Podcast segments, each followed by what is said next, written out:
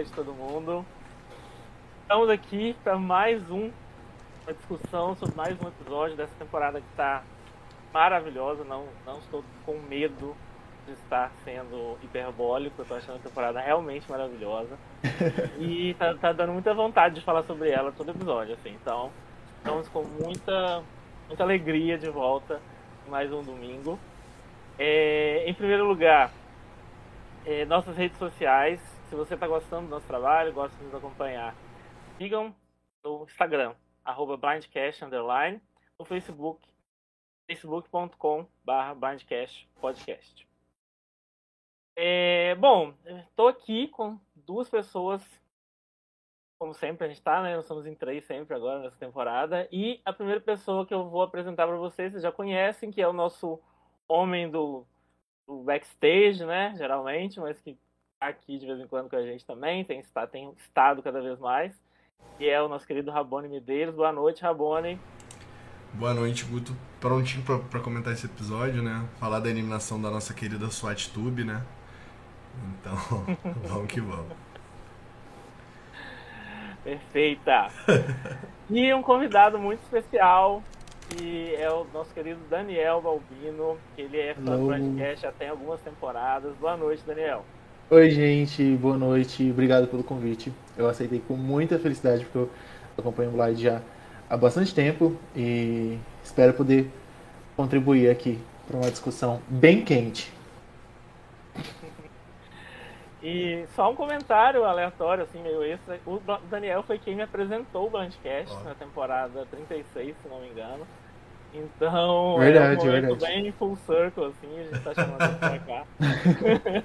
Nossa, faz tempo, né? Não, não me toquei que fazia tanto tempo assim. Pois é, 36? Não, foi 37, né? David vs Goliath? 37, né, na verdade. É, então. Faz um tempo já, mais tempo do que, uhum. do que a gente viu passar, eu acho. Eu podia estar usando minha camiseta, né? A gente podia estar usando as nossas. Ia ser uma homenagem da hora, mas tudo bem. Eu só não falo que eu podia estar usando a minha porque ela hoje em dia tá muito apertada em mim. Então, ah, não, mas eu ia topar não... porque também ia aparecer só aqui, ó. Eu não vou, eu vou, eu não tenho nada a declarar sobre essa questão, porque realmente, assim, é sobre isso. A minha não cabe, A pandemia complicou a situação das camisetas. É, entendeu? É... Boa noite, Felipe. Boa noite, Dilson. Boa noite, Thiago. E boa noite, Lorde. Obrigado por estarem aqui com a gente. E vamos falar então do episódio, né? A gente teve uma estrutura de edição que foi bem interessante, que chamou minha atenção e que é, é justamente o que a gente vai seguir hoje na nossa discussão, porque ficou até tão bem estruturada a narrativa que também deu para a gente fazer uma pauta muito muito fiel à, à ordem cronológica do que a gente viu. É, a gente teve cada evento do episódio conectado aos acontecimentos de uma tribo específica, né? Então a gente começou com as consequências do conselho passado. E a gente começou, portanto, com a tribo verde e o que estava tá, acontecendo lá e como que eles encararam essa volta do conselho. No caso da tribo verde, então assim, a primeira coisa que aconteceu foi o Daniel e a Chanel se quebraram totalmente, um falando mal do outro. Né? O Daniel fala muito assim que depositou a confiança dele na Chanel e tudo, só que na hora que ele botou, foi botar o nome dela para ela se comprometer, ela fugiu e deixou ele sozinho. E ele ficou decepcionado. E a Chanel fala que, olha, realmente fui eu que dei o nome da Lídia, mas eu não ia falar isso na frente de todo mundo, ele não devia ter me exposto. Então os dois ficaram nessa briga aí, é, inclusive nos confessionais e tudo, e deram a entender que realmente não tem muito como restaurar esse duo que a gente tinha, tinha visto desde o começo. É, vocês são Team Daniel ou Team Chanel, gente? É, tipo, eu queria aproveitar para ler um comentário do Dilson que tá aparecendo aqui, que ele falou: Daniel burro demais também, jogou a, a principal aliada debaixo do ônibus para correr pro lado do raio da Lídia, sendo que ele tinha votado na Lídia, chacota demais. Assim, acho, acho, acho que tá um pouquinho demais, eu não concordo 100%, né? Mas, assim, nesse lado, é, é, porque foi uma visão que eu tive no episódio passado, e no episódio passado eu tava aqui no Blindcast, mas estava nos bastidores, foi de tipo assim, eu senti que o Daniel errou muito no conselho. Que, mas quando eu fui, vim assistir o Blindcast aqui, vocês estavam falando quanto que a Chanel tinha errado. E eu fiquei naquela de tipo, eu não tinha visto a Chanel errar tanto assim. Tipo, óbvio que eu tinha visto ele errar, mas eu tinha achado o Daniel bem pior. E aí, tipo, eu vi uma visão totalmente diferente de vocês. E eu acho que o episódio de hoje, ele mostra um pouquinho melhor justamente esse ponto de vista que eu tinha visto lá atrás, que é de tipo assim, cara, o Daniel fez muita cagada, porque ele praticamente ele se queimou com a tribo inteira. Sabe? Eu gosto dele. Mas ele fez uma parada que, tipo, ele se queimou com a Lídia, com o Rai, com a Chanel muito e com o Mike ainda por cima. Tipo, ele conseguiu se queimar com a tribo inteira, sabe? O que, que você acha, Daniel, do seu sósia? Olha, então, já ia começar falando isso. Toda vez que tem uma temporada com xará, Daniel né, ou com o Dan, eu já crio uma expectativa e eu falo, eu já gosto dessa pessoa imediatamente. eu, eu, eu, ninguém nunca reparou nisso, provavelmente, né? Outros Daniels também já tenham reparado. Mas em Survivor não tem nenhum Dan ou Daniel, Daniel que seja tipo um jogador muito legal, muito interessante. Tem uns ou outros que eu gosto, mas também tem uma galera que é muito pesada, tipo Dan de Worlds Apart, o Dan de Nicarágua, sabe? É uma galera muito dark, e, assim, que não, não tem como ser fã de jeito nenhum. Sim. E aí ele nesse episódio me mostrou que existe uma maldição mesmo, que os Daniels não têm muita chance, porque é, eu acho que os dois ali erraram, mas pra mim o Daniel foi o Daniel foi um, um trem assim que saiu do trilho e fez feio, muito feio. Foi muito estranho. É, inclusive, Daniel, dizem que Daniel é o novo jogador de pôquer, né, em Survival agora. Tipo, antes os jogadores de pôquer tinham uma fama, agora são os Daniels, é isso?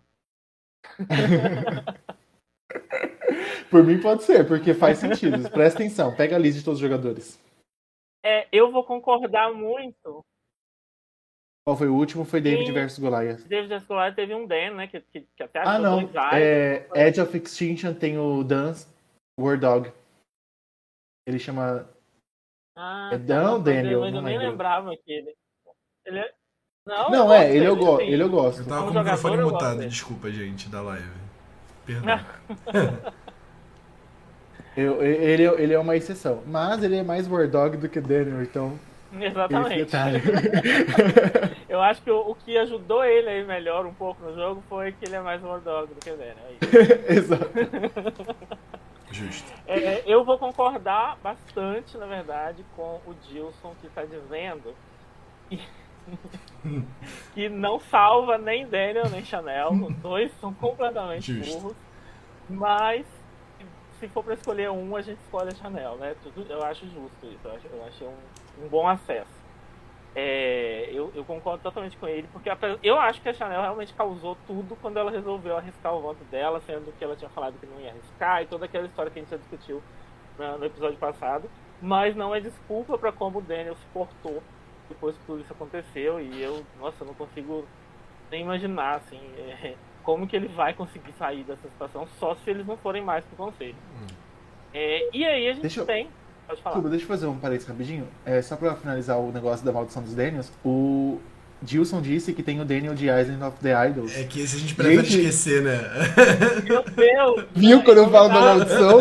Obrigado, Esse é Gilson. inominável, gente. Nossa senhora. Inominável, pode continuar. Eu tava olhando exatamente isso aqui, tava pesquisando. É.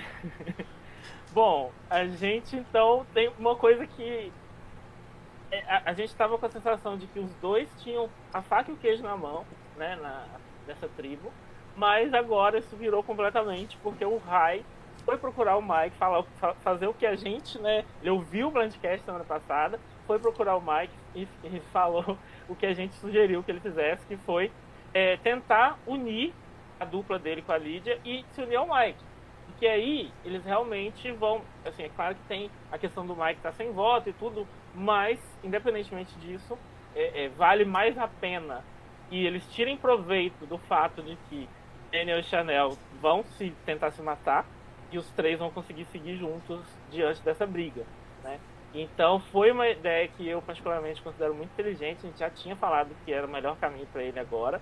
É, e o que é interessante é que ele fala tudo bem, não tem problema eles se eles se devorarem, porque são duas cobras mesmo. Assim, ele, tem a percepção completa que a gente tem também. Assim. Sim. É, então, assim, e o Rai consegue manobrar, apesar disso, ele fala isso pro, pro Mike, mas você não vê o Rai confrontando os dois diretamente, você não vê o Rai. O Rai ele é bem político na hora de falar com as pessoas, na hora que ele fala abertamente para a tribo, ele fala de forma muito serena, muito tranquila, apesar de ser franco, né?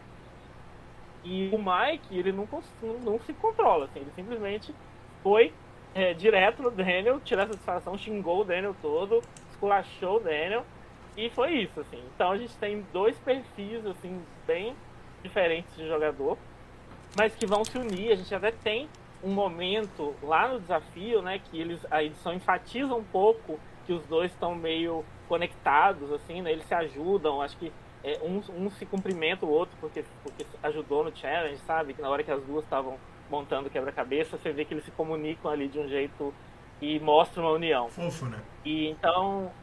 Oi? Fofo. é, então, assim, primeiro, o que, que vocês acham desse duo, né? Maravilhoso.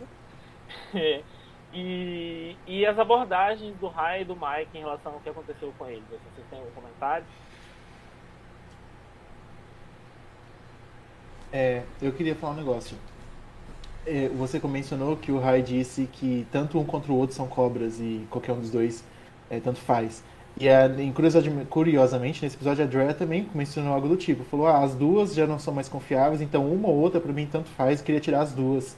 E engraçado, né, isso acontecer ao mesmo tempo em duas tribos diferentes. Mas eu também acho que é o, o mais inteligente para eles. E agora eles são de, de bottom, eles foram para swing votes com, com o Mike, então é, eles vão poder decidir com quem eles vão querer seguir ali dos dois confronto. Né? Era o ideal para ele mesmo. É. E pra Lídia, coitada, não fez nada, né? Só tá indo no. ela ficou muito assustada com, com, com, os votos, ela não fez nada. Não, e, e o Rai, ele foi de um CT. Ele veio de um CT em que ele tomou um blindside Tipo, que ele conseguiu se recuperar, né, de uma blindside, que ele não votou como disseram para ele votar.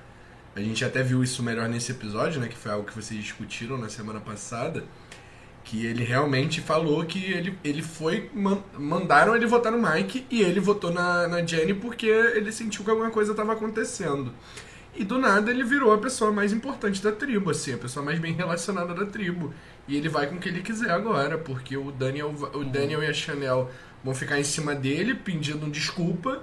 O Mike ele vai puxar porque, olha, como eles dois enganaram a gente, e a Lídia já estava junto com ele. E até aproveitar a fala do, do Daniel, é, do, do Balbino, né, no caso, é, que a Lídia, cara, ela ficou apagada em um episódio em que ela foi o alvo no, no último CT. Então a gente teria que ver pelo menos o ponto de vista dela Sim. Tipo, uhum. porra. Tipo, eu não fui eliminada, gente. Pelo menos ela dizendo, ufa, como estou aliviada. Só um confessionário. É. Sabe? E nem isso Ainda mais, a sobrevivência dela não foi por culpa, por benefício dela, né? A, houveram duas desvantagens ao mesmo tempo e um perfeito desempenho do Rai. Ela não, não fez nada. Tipo, devia ter alguma coisa nesse sentido é, um confessionário simples que seja, mas demonstrando isso, porque foi muita sorte, mas muita sorte ela sobreviver. Sim. Eu foi, acho que foi, tanta sorte, foi tanta sorte que a edição não soube nem o que fazer com isso. Ela vai falar o quê? Ela não fez nada. Pode ser. Pelo menos mostra ela feliz. Olha, gente, dei sorte. Uhul, sabe? A gente ia falar, ah, ela é muito péssima jogadora, mas pelo menos a gente ia ver o ponto de vista dela, é, entendeu? Na, na, discussão noturna, ela tá assim, com o olho arregalado. Eu, tipo, acabei de ser eliminada, sabe? É. eu acabei de ser eliminada, não, quase, né, no caso. Pô. Enfim. Bom, pois é. Indignado. É, indignado. Eu, assim, só vou, só vou fazer um, leve comentário que eu acho que, como, como eu não vou estar aqui toda semana, eu preciso garantir que Rai seja devidamente exaltado quando, quando eu estiver. Porque Rai é um jogador maravilhoso. Eu, desde a semana passada, sou high, higher desde criancinha. Desde o sangue. Assim, eu... não, no sangue eu ri da cara dele, então eu, eu prefiro. eu amei. Eu, meu passado me condena. Eu amei também, mas assim, foi a ideia mais sem noção de todas. Não, é. foi icônico. A pessoa chegar toda ensanguentada do challenge. Mas assim, independentemente disso, ele, ele aparentemente isso, ninguém lembra mais disso e ele tá jogando assim maravilhosamente bem. Impressionante como ele tem inteligência emocional para lidar com todas as situações. E eu tô torcendo muito, muito por ele, assim. da semana passada pra cá. Uhum. Rapidinho, eu vou até jogar aqui na tela do draft rapidinho, pro pessoal ver como eu estou feliz nessa temporada de poder torcer pro Rai e pra Marianne sem preocupação, porque eles estão no meu draft. Eu não só gosto deles, eles estão no meu draft. Isso nunca aconteceu. Geralmente, quem tá no meu draft são pessoas que eu odeio durante a temporada. É muito bom. Inclusive, eu tava para fazer esse comentário. Eu falei, nossa, que inveja do time do Rabone. Eu fui ver o draft, né, pra, pra lembrar hoje. E aí eu falei, que inveja do time do Rabone. O Rabone não precisa de mais nada. Ele tá com as hum. duas melhores pessoas no time dele. Eu posso até não ganhar, mas pelo menos eu tô feliz, porque eu vou estar torcendo pelas pessoas pra ganhar o draft e pra ficar feliz como espectador, né, no caso. Não é perfeito, porque você não tem a Tori, que eu sou muito apegado a ela, que eu amo. Um é minha que tá no seu time. Pessoa, então, assim, é que tá salvando, inclusive, o meu amor pelo meu draft também. Mas depois a gente fala sobre isso, porque a gente vai falar muito dela ainda. É, bom, aí que a gente teve, então, o desafio de recompensa, que foi até bem rápido, a gente não viu nada de tribo nenhuma além desse retorno do CT e foi direto pra recompensa, porque tinha muita coisa pra passar, eles acharam relevante mostrar a recompensa nesse episódio. É, o que me deixa até com uma pulga atrás da orelha. Eu até achei que era imunidade, que nem eles fizeram no último. Tipo, de Exatamente. botar imunidade muito rápido. Eu achei que eles iam eu fazer a mesma achei. coisa. Tem episódio que eles. A gente sabe que tem episódio que eles cortam a recompensa para poder mostrar né, dinâmica e tal, gameplay. Nesse eles acharam que era importante mostrar a recompensa. Então vamos falar sobre o que aconteceu lá. É basicamente, né, a, foi um desafio de desenrolar cordas e arremessar depois a corda num gancho e por fim meio que um basquete, assim.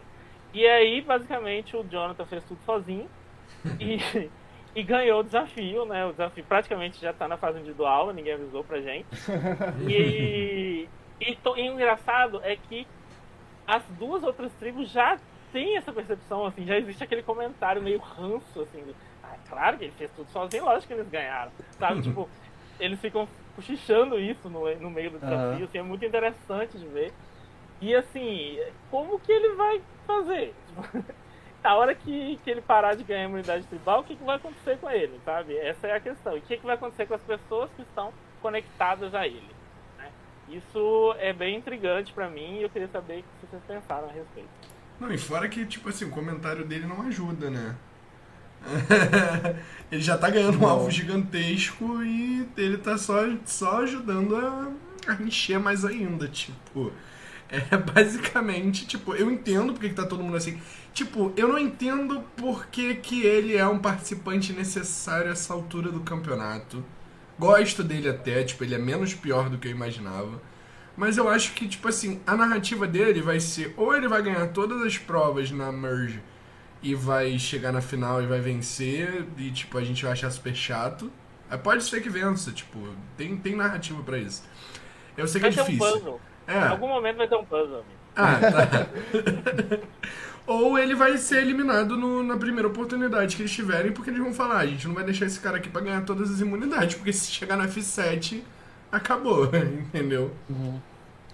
Então, tipo. Eu, pode falar. Eu achei o Jonathan. É, não sei se eu tô viajando muito, mas eu achei ele meio que um erro de casting para essa temporada, porque ele destoa muito de todas as outras pessoas.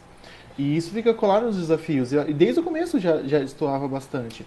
Então, é, é, é uma carga que ele mesmo, talvez tivesse outras pessoas tão boas, em, com desempenho tão bom, ele conseguiria dividir, mas é algo que está além do controle dele, esse, esse, essa questão.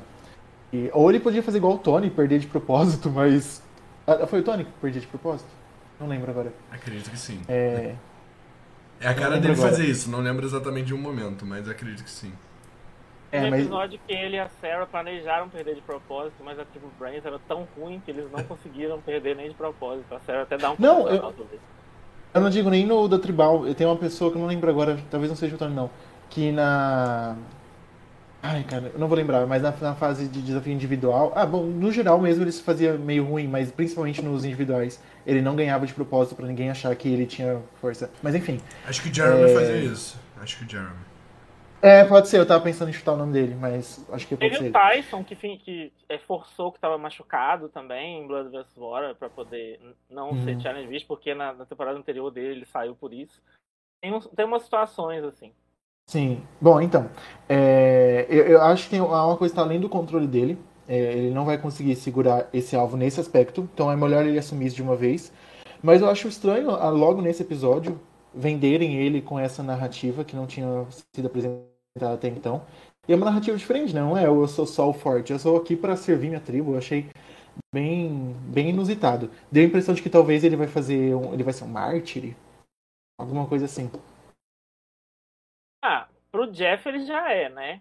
O Jeff, é. Jeff já decidiu que está apaixonado. Mas assim, é, a gente vê essa questão de, de, a própria tribo estar incomodada, né? Com uhum. ele ter falado é, da união tribal, ele ter falado dessa, dessa, dessa, mentalidade dele que tem muito a ver com isso, com ele atender é, ao que às necessidades da tribo dele. E aí eles põem para todo mundo que eles são muito unidos e tal. O Omar e a Marianne, que são as pessoas que são mais próximas dele, inclusive, pelo que a gente viu até agora, uhum. né? é, se incomodaram com isso. E aí a gente tem uma possível narrativa, né? O, o Dilson até adiantou no comentário dele essa possibilidade, né? Ele comentou que acha que os outros três vão querer se desvincular logo dele para provar que eles não são tão unidos assim, não virarem alvo hum. e, e chutar a bunda dele logo. É, eu não sei se. Porque assim, quando a gente está assistindo de longe, a gente imagina essas coisas, a gente pensa que é fácil tomar essas decisões. Mas quando você está lá convivendo com a pessoa o dia inteiro, sendo alimentado pela pessoa, né, se, se, se, se, se criando esse Comendo peixes enormes. Exatamente, 10 peixes gigantes e etc. juntos, é mais difícil fazer isso. Assim. Talvez aconteça, mas, mas, eu acho que é, é, é, meio inevitável que eles, se arra eles sejam arrastados um pouco para uma situação ruim na hora que as tribos se encontrarem. O que vocês acham? É, eu, a essa altura ele já sabe que não vai ter swap, porque a última oportunidade foi no episódio anterior. Então ele sabe, Provavelmente eles concluíram que vai ser assim até a merge. Ah, penso eu, ninguém acho que comentou disso nos episódios, não lembro. Mas eu acho que não vale a pena entregar alguém, sendo que eles são quatro. Se eles fossem uma tribo de seis ainda, entregar alguém para dar uma quebrada nisso, como a, a Azul na temporada passada também pensava em fazer. É, porque eles falavam, a gente não pode chegar em seis, é muita coisa. Mas eles estão em quatro, eles são poucos. É melhor eles terem em quatro, manter uma pessoa para ainda que é uma pessoa escudo, do que entregar ela essa reta final e aí eles poderem em três serem mais fragmentáveis, sabe? Eu não acho que a essa altura acho que já não é mais uma, uma coisa interessante. Melhor seguir com ele mesmo. E não, eu acho que, que, não é nem questão de perder de propósito. Não é isso que, tá, que o Dilson sugeriu, não. Ele acha uhum. que na hora que chegar a merge, eles vão falar, John, se vira aí sozinho que a gente vai fazer o jogo com as outras tribos. Acho que é essa ah, a tá, sugestão tá, do Dilson. Porque perder de hum. propósito, se eles não fizerem nada no desafio, o Jonathan vai ganhar do mesmo jeito. Então, assim, não dá pra. Eles terem essa opção. não, mas mesmo na margem, mesmo na margem, eu não, não, não acho que eles é, entregariam ele tão fácil. Se bem também que se eles não. Por ele ser um alvo muito grande, pode ser que tenha aquela ideia de desviar o voto para alguém mais fraco do, dos quatro. E, e aí. Pode ser isso também. É. E é isso que eles podem tentar evitar, entendeu? É. Que é muito possível. Uhum. O que eu acho é que a, a Ika e a, e a Vat não parecem ser o tipo da tribo que vão se manter unidas na Merge. Então eu acho é, que. Eles não sabem disso, mas. É, eles não sabem disso, mas acho que a Taco acaba ganhando nisso. Tipo assim, ah, aqueles quatro ali estão juntos, estão ah. juntos, mas a gente não tá. Entendeu? A gente quer se matar aqui e não vai ter como a gente se juntar. Entendeu? Eu acho que o problema vai ser esse, mas assim. O Jonathan vai ser o primeiro alvo da Merge isso é fato. E Com se certeza. ele não for o primeiro é porque ele ganhou a imunidade, ele vai ser o segundo e, assim por diante. Ele vai ser o terceiro ou quarto, em algum momento ele vai ser. E o Omar, a Marianne e a Lindsay vão ter que saber, tipo assim, jogar ele para debaixo do ônibus. É o escudo para ele e até o ponto que eu coloco para não, não sabotar. Tipo, não faz sentido sabotar porque, pô, ele é um puta escudo. Tipo, se, ele não for. Se, se, a gente tirar ele antes da merge, a gente chega lá na merge com um a menos. E se a gente for atacado com uma coisa que ele já fez, acharem que nós três est estamos juntos, um dos três vai sair, entendeu? Essa que é a parada que eu acho que, tipo assim, deixa ele lá, só que é aquilo. Já não vamos pensar em, tipo, ah, eu amo o Jonathan, vou chegar na final com ele. É tipo assim, uma hora o Jonathan vai ter que sair e que é, as longas isn't me, né? Basicamente. É, embora o Thiago esteja comentando aqui e eu acho que ele, ele não tá errado na percepção dele, não, que essa tribo tem muita cara de pagungueira. E tem mesmo, gente. Tem. Não dá situação. Se eles chegassem lá, tipo, 4x4 em algum momento, eles não iam se votar nunca, entendeu? Eles iam para as pedras, mas eles não iam virar um contra o outro, assim. Eu tenho essa sensação muito forte. Mas eu acho que isso pode ser um problema.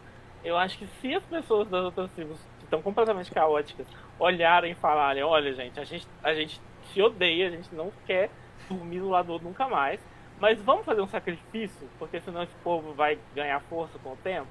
Eu acho que tem chance de eles, como jogadores, porque eles são jogadores, a maioria ali é bom jogador, é, entendem que pode, pode ser que seja benéfico por conveniência se unir contra essa tribo que é super unida.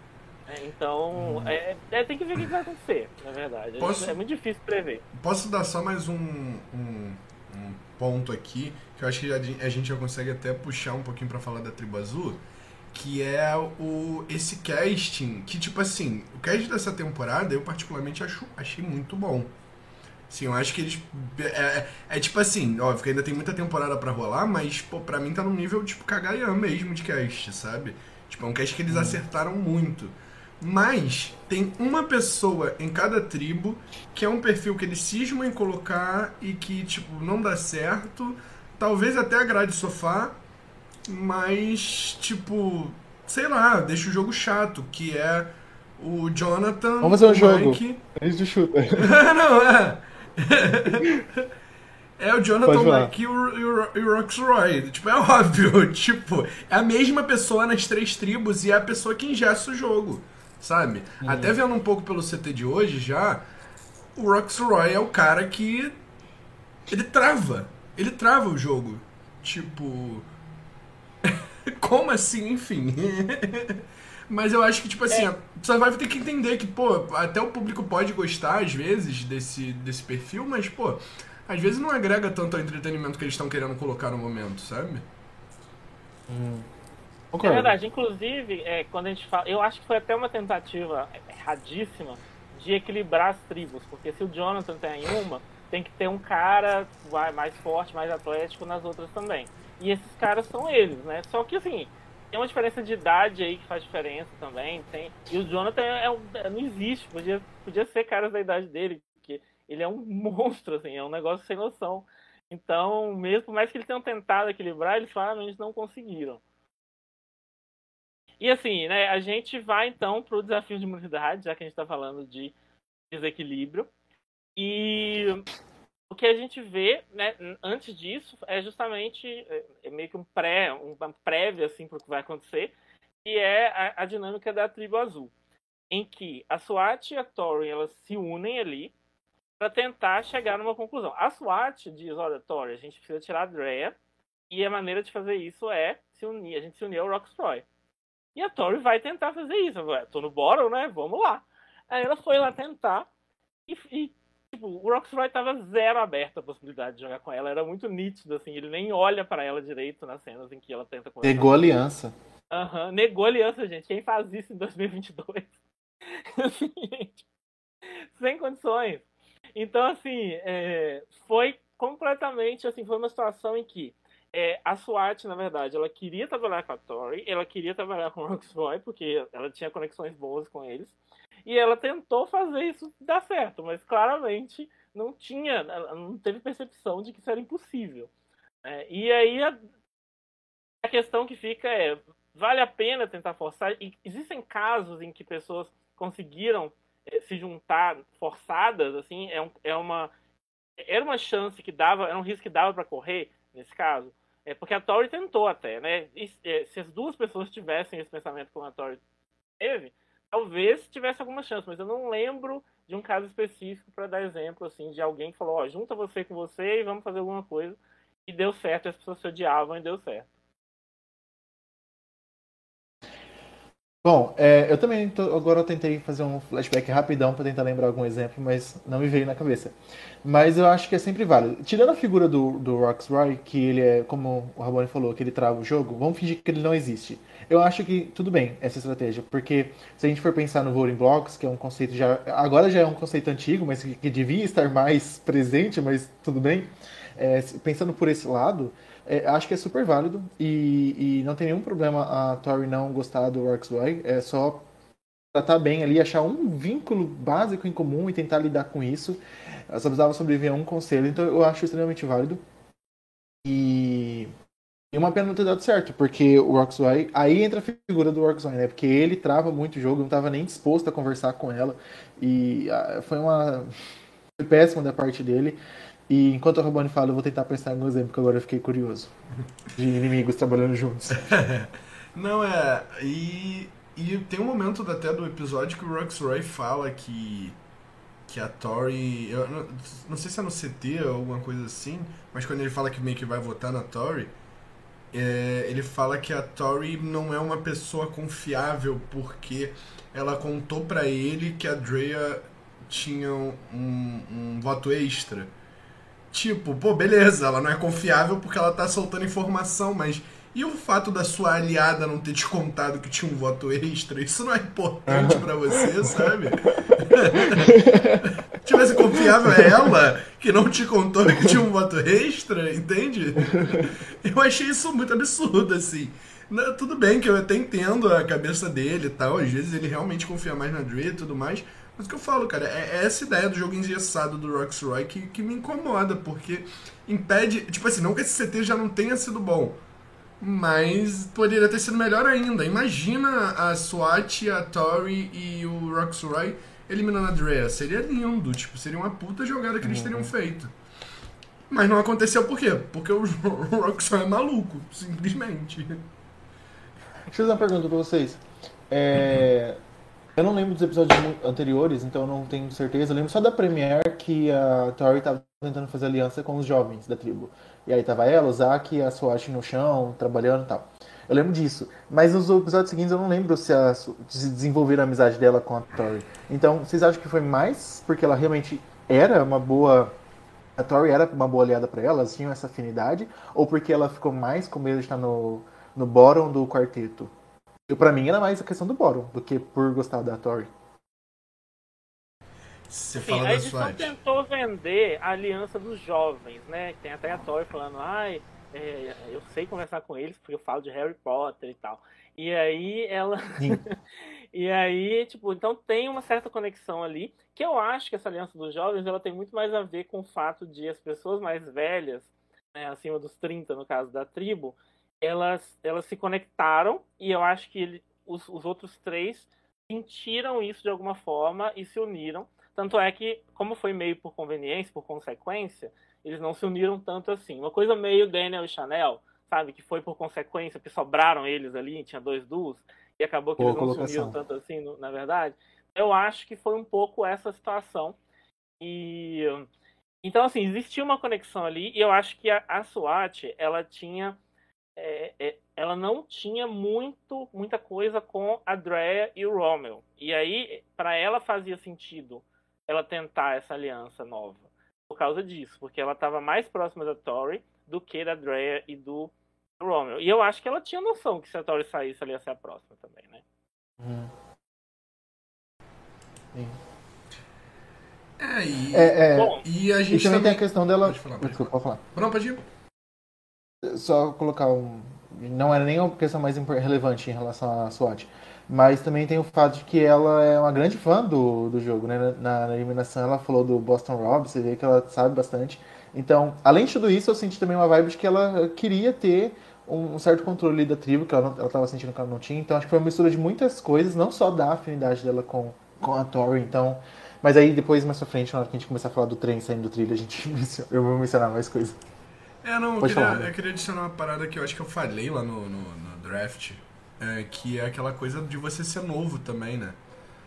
Você, ah, você é novo, você quer ser o Boston Rob, mas o Boston Rob já, já, já foi pra Survival com. Ah, apesar de que ele era novo na primeira participação, mas tipo, novo 20 e pouquinho, sabe?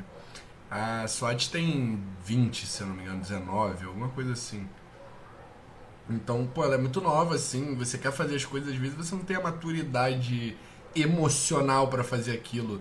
Você acha que você tá controlando uhum. todo mundo, mas assim, tá todo mundo, todo mundo vivido ali, sabe? Criado, uhum. criado em realengo, tipo, não vai cair nesses papinhos. Ah, mas olha, eu tenho, eu tenho opiniões sobre essa questão aí, mas eu vou deixar para depois, porque agora eu preciso comentar o comentário do Thiago, que está achando a história da Tori muito parecida com a da Ju. eu amei esse comentário, eu precisava falar sobre ele. Eu também, Thiago, eu acho muito parecida com a da Ju. Eu acho desumano, inclusive, que estão fazendo. É, bom, vamos pro desafio. No desafio, a gente tem a Marianne falando novamente a frase e ouvindo vários grilos né, em, em consequência. É, e aí, a gente tem uma novidade nesse podcast, né, Rabone? Que é uma pergunta em vídeo de uma pessoa que é nosso ouvinte aqui, que mandou pra gente, né? A gente estava em contato com ele para ver a possibilidade de ele participar e ele não, não, não tinha essa possibilidade, mas a gente combinou com ele então de receber essa pergunta é, na verdade, mais de uma, mas uma vai ser agora, né? Então vamos ver o que aqui o Felipe José vai perguntar pra gente.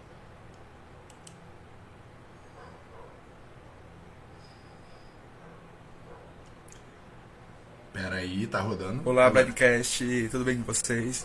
É, eu sou Felipe José, sou de Campina Paraíba, que alguns devem conhecer como a terra da Juliette, mas é bom deixar avisado que eu não sou cacto.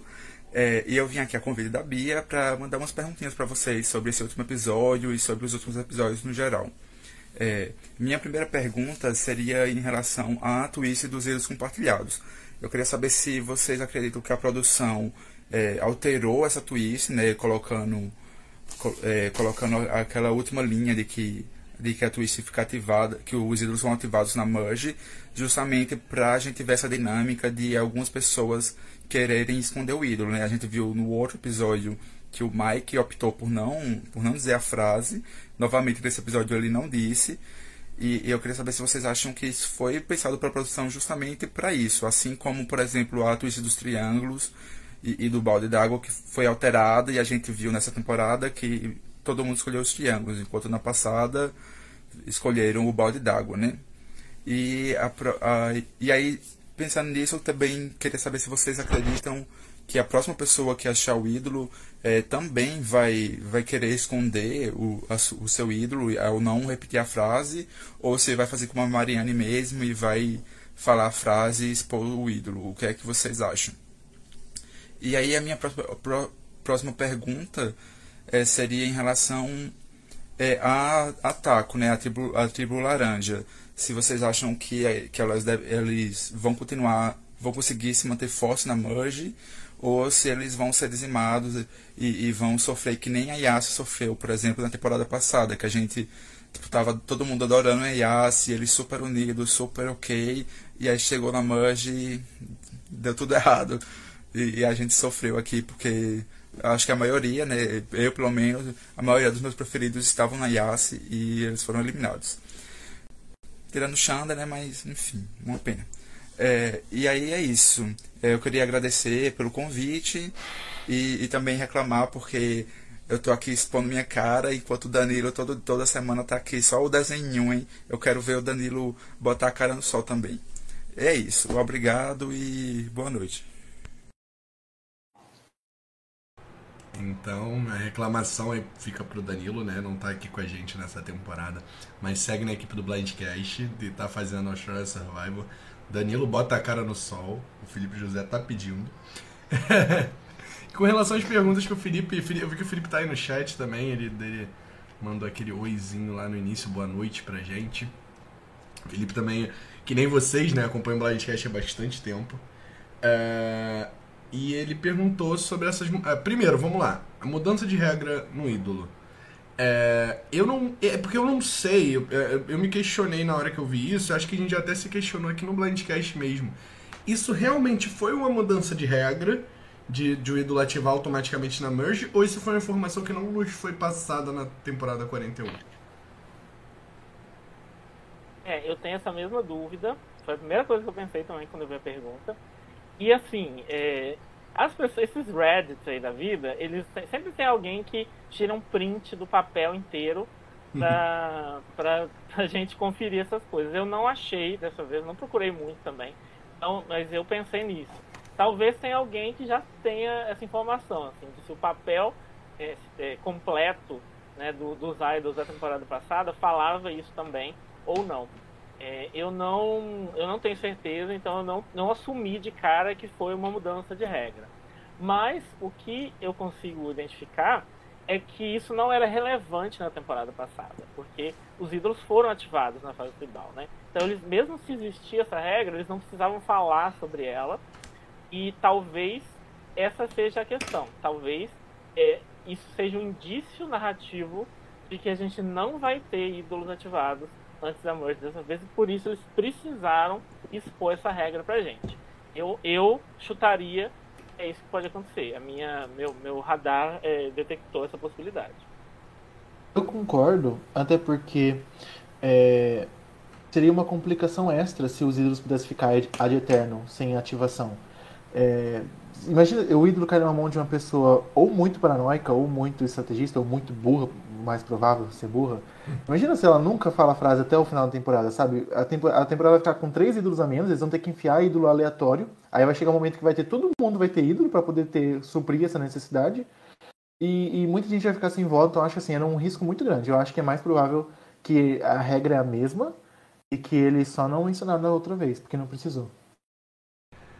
É, e, e, com relação a esse fato do de ele falar a frase e tudo mais, tem um pessoal até falando aqui que é muita burrice a pessoa não falar a frase, depois ficará sem voto e sem ídolo. O Felipe também apareceu aqui, né? Falou que tá aqui, nem sempre vê ao vivo, mas sempre vê os episódios. Beijo, Felipe. É, mas assim, é, eu acho que o que o Mike tá fazendo no momento é o correto, porque a Mariane, ela tá se expondo, falando a frase, até porque o Mike já expôs pra tribo dele praticamente inteira como que é a twist, então todo mundo na tribo verde praticamente já sabe que a Marianne tem um ídolo. Ou vai ter na merge pelo menos, que é quando eles vão se encontrar, que é o que importa. E ele tá esperando alguém da azul falar. Eu imagino que seja isso. Se eu ver alguém da laranja falando, alguém da azul falando, e depois de toda a confusão que foi o último CT ele continuar não falando, aí sim eu, eu vou concordar com vocês. É burrice da parte dele fazer isso para mim, porque ele vai ficar sem voto. Tipo, ele vai ficar deixando o destino dele na mão de outras pessoas e ainda não vai deixar de ter um ídolo. Entende? Mas, por enquanto, eu acho a atitude do Mike melhor do que a atitude da Marianne. Mas, assim, eu acho que a Marianne só tá errada porque ela repetiu. Porque eles não sabem da, da primeira temporada, né? A gente sabe disso. Uhum. É, então, assim, dizer uma frase muito louca ali no meio pode sim chamar atenção, igual aquela do brócolis, era, chamava muito a, a atenção. Uhum. Aliás, não era nem essa, a, enfim. Das borboletas. É, a do brócolis até que era mais, mais razoável. Uhum. Mas a do.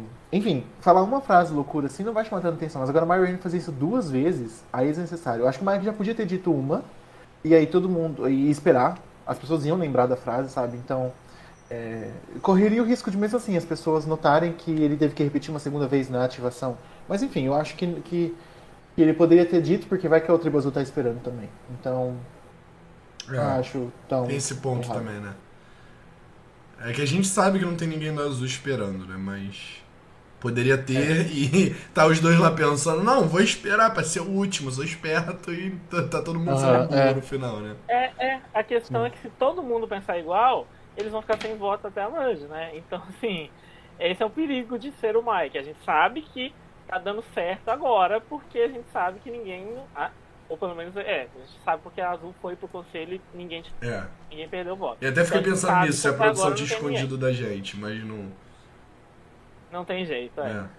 É, então, assim, então por enquanto é a decisão certa, mas poderia não ser, né? Se, se tivesse alguém da Azul esperando também, poderia não ser. Mas de qualquer forma, eu vou concordar e assim, a Marianne não precisava ter repetido, não tinha necessidade nenhuma. Todo mundo já sabe, quem tá com o Idol, vai, quem pegar o Idol vai ver a frase da do coelho, da caixa lá. Igual o Brad. É, e vai na hora vai lembrar que ela falou. Não tem jeito de esquecer isso. Então, assim, é, ela, ela não precisava ter falado de novo. E agora eu acho que ela pode esperar alguém falar para ela poder repetir, não precisa. Eu, eu, eu, ela, mas a gente sabe como é que é a Marianne, né? A gente já, já conhece ela o suficiente. Ela, ela vai, falar, ela vai falar desse coelho, gente. Toda hora que o pessoal encontrar, ela vai falar desse coelho. Então, assim, ela não aguenta, ela não consegue se conter. Mas eu espero que ela consiga no próximo, porque, enfim, a gente tem um spoiler de quem vai achar esse ídolo. Eu tô bem curioso pra pra ver o que, que, vai, que, que vai rolar, se tipo, vai, ter, vai rolar isso de as duas pessoas esperarem, será?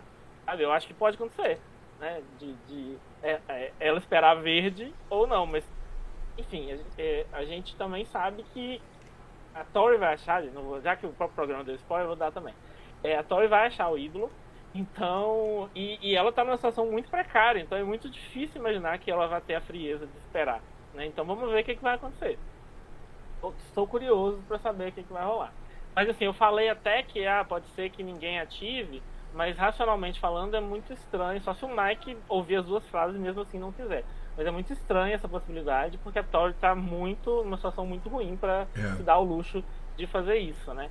Então eu acho só que, como o Daniel mudou de plano e decidiu não eliminar o Mike por causa dessa regra, talvez seja só esse o motivo da gente ter ficado sabendo dela. Né? Pode ser que isso seja narrativa suficiente para edição também.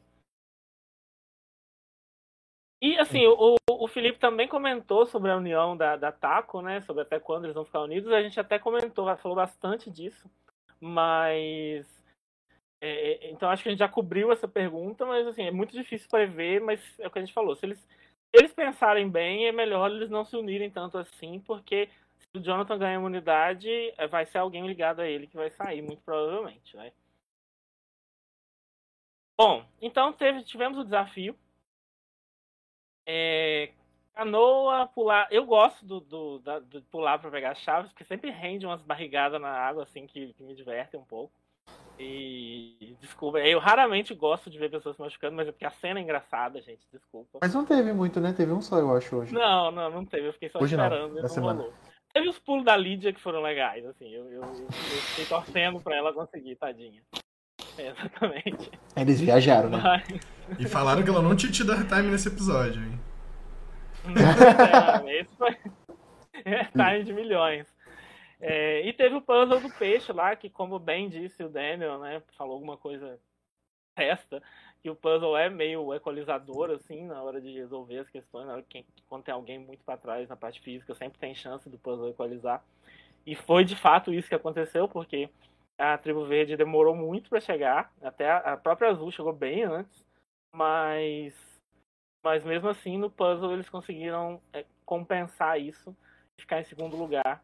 E a Ika, eu sempre, eu sempre tenho a tendência de falar Aika por causa do Big Brother Canada, gente, mas não é, é Ika. É, ela perdeu, então a Azul perdeu. E a gente teve toda a dinâmica pré-conselho. É, algum comentário do desafio antes da gente continuar? Não, péssimo, como sempre. Não, é, esse puzzle difícil, né? Esse, esse, desafio aconteceu até poucas vezes, é a terceira vez que ele aparece só. Eu achava que até. Eu já tinha. Eu pensava que tinha visto esse puzzle mais vezes. E acho que destacar a virada da, da tribo verde com a tribo azul é horrível em puzzle, né? É muito ruins. E é isso. Mas foi bem acerrado, pelo menos, né? Não, foi acerrado justamente porque a azul tava muito na porque frente. Porque eles são ruins. É. Ah, é verdade. É. Entendeu? A azul tava muito na frente, a verde tava muito atrás, justamente por conta da Lídia. É, que pulou duas vezes, tipo. Às vezes é até, é até, melhor, gente, ali naquele caso, você pular sem nem tentar pegar a chave mesmo. Só pula pra pegar a tua vez e o próximo já vem rápido, sabe? Se você tem noção disso. É. Mas eu não tenho certeza se podia fazer isso. Porque a Lídia teve que pular até pegar. Não, então, mas vai correr pra só pular. Tipo, pum. Você faz, correr o mais rápido possível, sem você tentar pegar impulso, só pra você gastar a sua vez, entendeu? E aí a Chanel poder ir. Porque às vezes a pessoa tem noção de que ela não tem impulso suficiente para aquilo, gente. É, é conhecer o próprio corpo também, sabe? Ah, a, Chanel que pegou, né? A Chanel substituiu a Lídia. Né? Ah, não, não, é, é que é, foi a Lídia, a Chanel, a Lídia e a Chanel de novo. Aí nas duas ah, vezes tá. que a Chanel foi, ah, ela pegou as duas chaves. Porque só podia. Como tinha gente puxando o barco, é, que era o Rai e o Mike, é, só podia subir quem não tava puxando o barco, pelo que eu entendi, pelo menos. Faz sentido. É, é isso mesmo. É tem, é, é, tem essa parte das regras, assim, que se a gente não ficar muito atento, a gente acaba perdendo, foi o meu caso dessa vez. Porque como eu vi a Lidia errando duas vezes, eu achei que ela ia ter que dar um jeito de pegar, coitada. Mas eu esqueci que foi achar. Porque, por exemplo, no Winners at War, o Adam teve que ir até conseguir, né? Sim, tem uns casos assim. Então, mas é porque depende, acho que também depende da quantidade de chaves. Eu imagino que a mesma pessoa não possa pegar todas as chaves. Deve ter algumas regras assim, né, que a gente não sabe direito. Então, se eu pego uma chave, eu não posso voltar. Eu, aí, tipo, como, como em Windows Atual tinha várias chaves, e o pessoal foi pegando, talvez tenha sobrado a dele. Eu acho que pode ter sido isso que aconteceu lá, e aqui só tinha duas. Não deu pra elas revezarem até alguém pegar. Eu, mas eu tô chutando totalmente, não tem nenhuma base pra falar isso. É, enfim. Mas eu falando bastante de desafio, né? Então. Não merecia. A... mas como eu digo, essa coisa das chaves ela rende. É a única parte do que eu, que eu ainda gosto um pouquinho, porque rende. É... É... Bom, e aí a gente foi pro, pro acampamento então, da Ica, né? E o que acontece aqui, a primeira coisa que acontece é bem interessante, assim, porque é uma conversa entre o Romeo e a Tori. E o Romeo fala que, olha, o Roxel, você tá ferrado porque o Roxel contou. O Roxel contou pra, você, pra gente que. que você propôs uma aliança, você e ele SWAT, com todo o voto, então assim. Você falou demais, amiga. Aí ela é, fala, é. não, mas peraí. Isso aconteceu porque a SWAT disse que tá, vocês quatro estavam juntos e iam me eliminar e eu precisava fazer alguma coisa pra evitar isso, né? Beleza. E aí acendeu esse alerta, né? A Tori, gente, ela, ela faz muita coisa errada, mas ela tem uns negócios, assim, que, que são bem interessantes, assim. Ela, ela, ela eu, a gente já falou sobre isso um pouquinho, mas eu vou, eu vou comentar de novo, assim, que ela, em termos de gerenciamento de informação, eu acho ela muito inteligente porque ela não sai contando para as pessoas o que ela sabe sem motivo, mas a hora que ela precisa usar uma informação para salvar, ela sabe usar também. Eu acho isso muito interessante no jogo dela, e eu acho que foi isso que ela fez aqui. Ela segurou uma informação, porque não fazia sentido ela, ela jogar a sorte debaixo do ônibus até o momento em que ela precisou fazer isso. E aí ela, ela fez isso e o Romeo acendeu aquele alerta, né? De, de que, opa, peraí, tem um negócio, tem uma coisa estranha aí. Foi conversar com a Drea, e os dois perceberam que a SWAT tinha prometido F2 para ambos. E aí tivemos aquele flashback maravilhoso, né? Que os, simplesmente a gente vê a SWAT prometendo para os três que eram falando que era o maior aliado Isso dela. porque não mostraram o Rox Roy, que eu tenho certeza que também teve. Eu fiquei esperando. Absoluta. uhum. Absoluta, mas é porque o Rox Roy não ia tipo, fazer parte desse processo de desmascarar ela, né? Então, porque, enfim, sempre tem que ter um, um trouxa, né? Para essas pessoas enganarem. Então, é, então assim, foi maravilhoso esse flashback. Eu, eu morria de rir, gente. Eu ficava rindo. É muito raro em Survivor eu ficar dando gargalhada na frente da televisão, assim. E foi isso que aconteceu, porque foi muito divertido esse segmento, sabe? É, e aí, a minha, mas a dúvida é, né? A gente amou, porque foi tudo SWAT perfeita fazendo isso. Deixa eu fazer um parênteses. Hã? Para mim, isso foi tão divertido quanto a Shen fazendo as musiquinhas a, a produção criar a musiquinha sempre que ia ter um momento estratégico. Eu achava super divertido isso. É muito bom. É, a edição tem acertado muito nesses momentos cômicos, assim, sabe? Uhum. Realmente, a nova era veio com um bom humor, assim. E, e assim, mas a questão, assim, é, a gente amou porque foi entretenimento puro, mas vamos fazer uma análise aqui é, do que ela fez, né? Ela errou ao prometer F2 para todo mundo? qual é, a, qual é o nível de, de problema que a gente tem nessa maneira como a SWAT conduziu é, a relação dela com as pessoas da tribo? Ó, na minha opinião, essa é uma estratégia válida, mas depende da situação. Survivor sempre isso, é análise do momento e toda estratégia pode ser válida se aplicada no momento certo. Eu não acho que, que seja válida na situação que ela estava, em que eram seis pessoas, e nesse momento já eram cinco. Eu acho que os flashbacks até nem eram antigos, né? Eu acho que já eram todos. Ah, o Zack foi primeiro eliminado, então todos os flashbacks deviam ser pós. Enfim, com cinco pessoas. Então, assim, a, a porcentagem de conversa entre essas pessoas é muito mais intensa do que numa tribo de dez pessoas, ou nove, oito, dependendo das eliminações. Então, a chance dessas pessoas descobrirem nessa primeira dessa, desses F2 que ela estava fazendo eram muito mais altas do que numa tribo mais, de, mais maior. E, então, assim, eu acho que ela errou nesse aspecto. E, e só não mostrou a aliança dela de F2 com o Orcswar, porque o Orcswar não participou da conversa. Porque se tivesse participado, ele também ia falar: Ah, mas ela é minha aliada número um. Então, eu acho que ela errou nesse aspecto de fazer com absolutamente todo mundo. É, não, não pode ser com todo mundo, gente é, alguém em algum momento vai perceber que você está mentindo, porque não tem como você ter uma aliança muito boa, uma intimidade muito boa com todo mundo ao mesmo tempo. Alguém vai notar que você está mentindo. as pessoas conversam, né? Elas sabem Sim. conversar entre si também, não é só com você. É. Eu acho, eu acho que esse é o maior problema de um jogador que se acha inteligente em Survivor. É achar que não tem outras pessoas inteligentes ali também jogando com você. Subestimar os outros, sabe? Eu acho que essa que é muito. E até o lance da maturidade que eu falei um pouco mais cedo, de tipo, você não, não entender como as pessoas se relacionam e tudo mais. Então, você acaba que você vai muito fresco, você vai com muita intensidade, muita vontade e você se perde, assim. E eu acho que foi isso a parada da, da, da SWAT, assim, na cabeça dela tudo era perfeito. Assim, olha como eu tô jogando, sou a VTube do, do Survival 42, vou chamar todo mundo de pai aqui, entendeu? É. Ah, agora eu entendi. Agora você pegou o SWAT Tube. Agora eu peguei. Vou chamar todo mundo de pai aqui, vai lá falar, ah, você é a pessoa mais importante para mim aqui nesse jogo. E fala, se eu falar isso para cada um individualmente, eles não vão saber, pô. E, e, no final, em algum momento, isso ia acontecer, que, que fosse lá na Merge e ela ia ser eliminada em sexto lugar, podendo ter vaga garantida na final, porque isso chegou, sabe? Tipo, eu acho que é muito, tipo, imaturidade mesmo, é falta de, de um tatozinho ali que, que faltou para ela. E que eu fiquei triste até, vou confessar, porque mostrou nesse episódio, né, no caso, que provavelmente a gente não viu muito dela antes porque ela ia ser eliminada, mas nesse episódio ela mostrou um potencial absurdo. Concordo.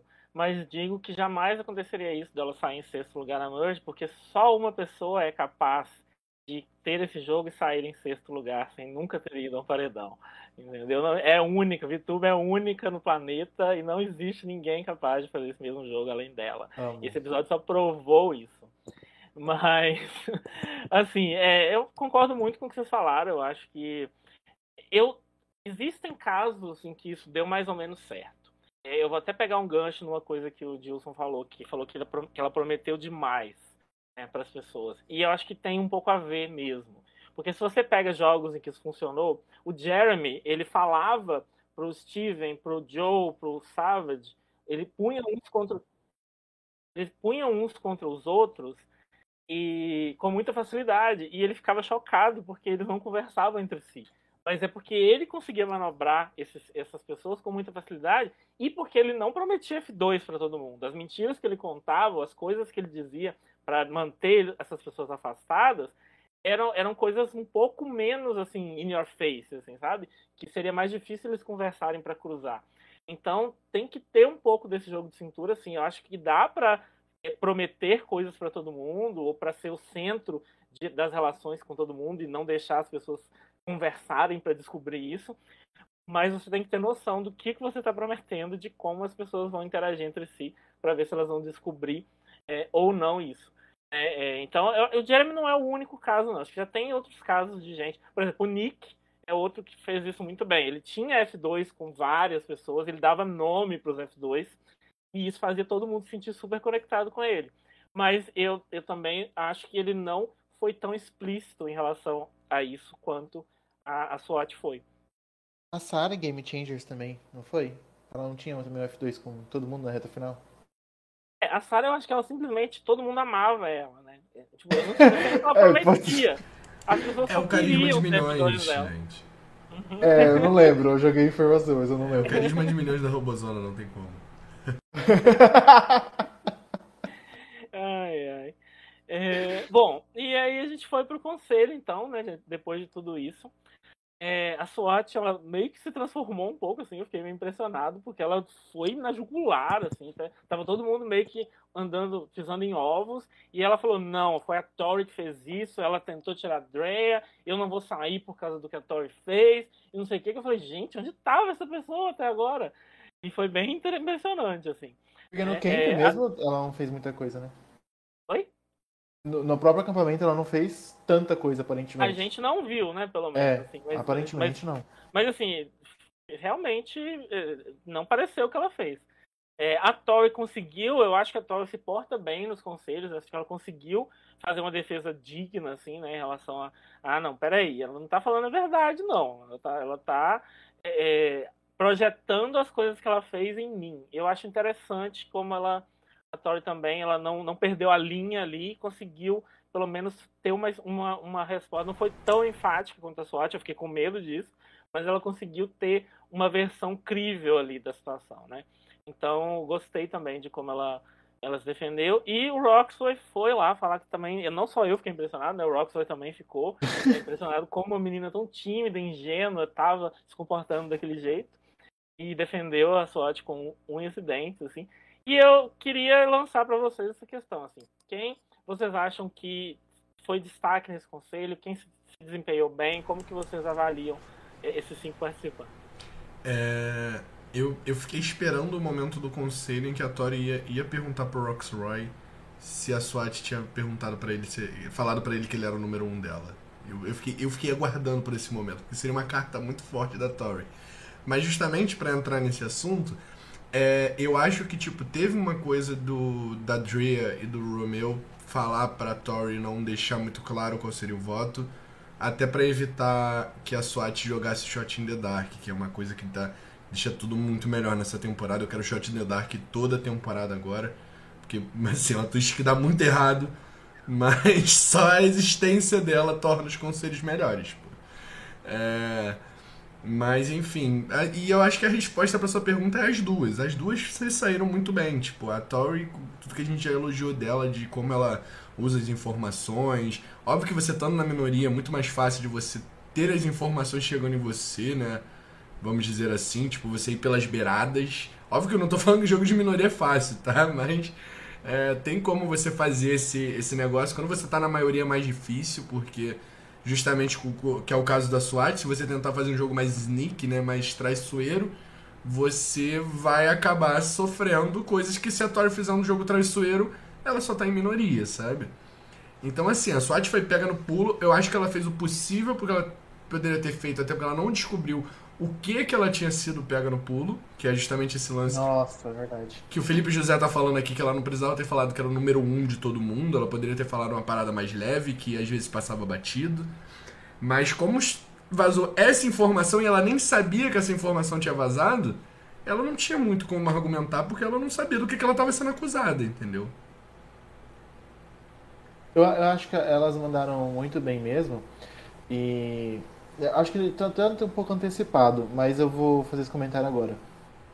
Não, depois eu faço, mas não, em questão fazer. de desempenho. Não, é porque no, no desempenho, no, no conselho em si, eu achei as duas muito boas. Mas eu queria fazer um comentário, porque vocês comentaram bem no começo da live que o cast é muito estratégico, é muito bom, e realmente eu concordo, eu gosto muito do, do cast nesse aspecto. Porém, é, todos os shots in the dark que foram dados, as pessoas estavam certas de que elas iam sair.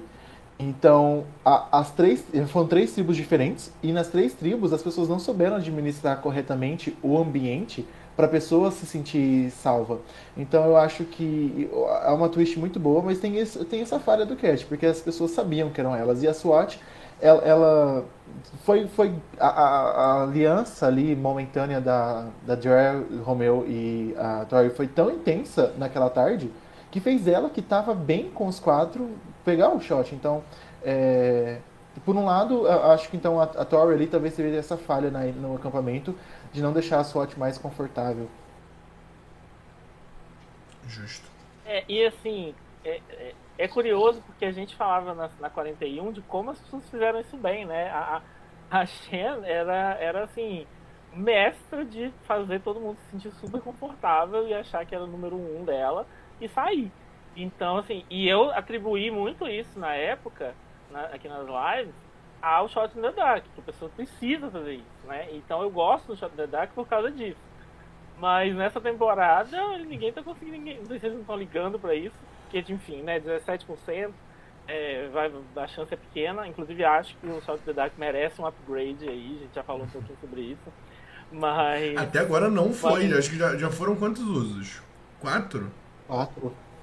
É, mas, não, mas assim, vai sempre ser um em seis, né? Não vai mudar isso nessa temporada. Deveria mudar, mas não vai. Então, eu acho que deveria ficar cada vez mais tentador, à medida que alguém fosse usando, cada vez mais tentador usar e aumentar as chances do próximo. Eu acho que seria é interessante. Mas ainda não, não, não, não sentimos nenhuma mudança, mas pelo menos o pessoal está usando. E isso já é um, uma coisa bem diferente da temporada passada, né? É, e um comentário, na temporada passada, acho que só a Sidney, né, usou, que ela foi o primeiro e três nessa.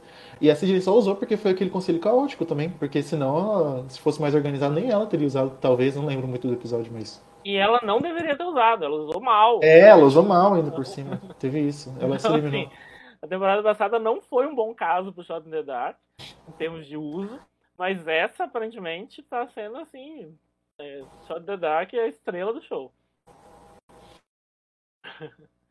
é, bom, e aí, então vamos analisar é, é, quem foram os decisores desse, desse conselho. Claramente foram é, Drea e Romeo, né? Foram eles que tomaram a decisão de quem ia sair. E quero saber quem acha que eles tomaram a decisão certa e quem não acha, se, se houver. Hum, Para mim, foi a decisão certa.